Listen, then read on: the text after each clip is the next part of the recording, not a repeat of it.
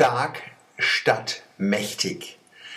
Der Schweizer Psycholog Jean Piaget, der hat gelebt von 1896 bis 1980, hat schon vor Jahrzehnten die moralische Entwicklung von Kindern untersucht und gefunden.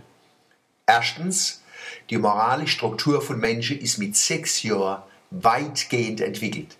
Kinder in dem Alter können gut und böse unterscheiden und ihr Verhalten dennoch richten. Zweitens, die moralische Kernkompetenz ist die Achtung. Wer Achtung hat für andere Menschen, der Natur, der Sache und für sich selber, wird sich wahrscheinlich richtig verhalten. Die Achtung oder ihr Fehlen durchdringen alle Urteile und Entscheidungen von Menschen, egal um was es geht.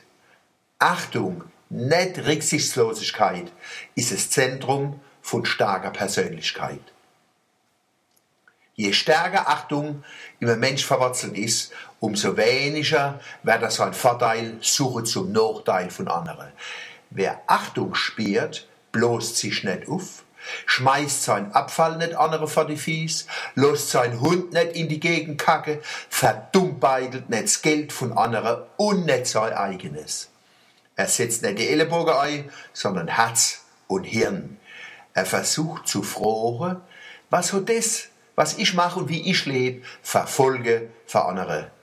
Die Achtung ist die wichtigste Tugend im Alltag, ihr Fehler die größten sind. Lehrer und Eltern, wo Achtung haben, treten kein Kind zu nah. Sie fragen ein Kind, ob sie es anlangen dürfen und wann sie bloß das Kindle zurechtregen wollen. Und das Kind lernt Achtung durch Vorbild, nicht anders unsere chronische Krise und Finanzhauerei oder Missbrauch und Misshandlungen in Familie, an konfessionelle Internate oder der Odewaldschule sind vor allem Ausdruck mangelnder Achtung. Sie sind Folge von Persönlichkeitsdefizite kombiniert mit Macht. Beispiel, der Bischof M in A. Im Dom aus Macht hockt der schwaches Männer, das nicht mit Geld, und nicht mit Menschen umgehen kann, der kann selber einen Vormund brauchen.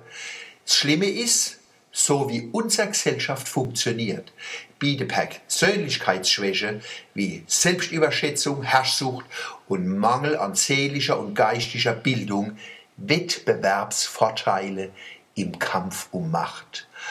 Anders kann man sich die vielen Hannebambel in Machtpositionen nicht erklären.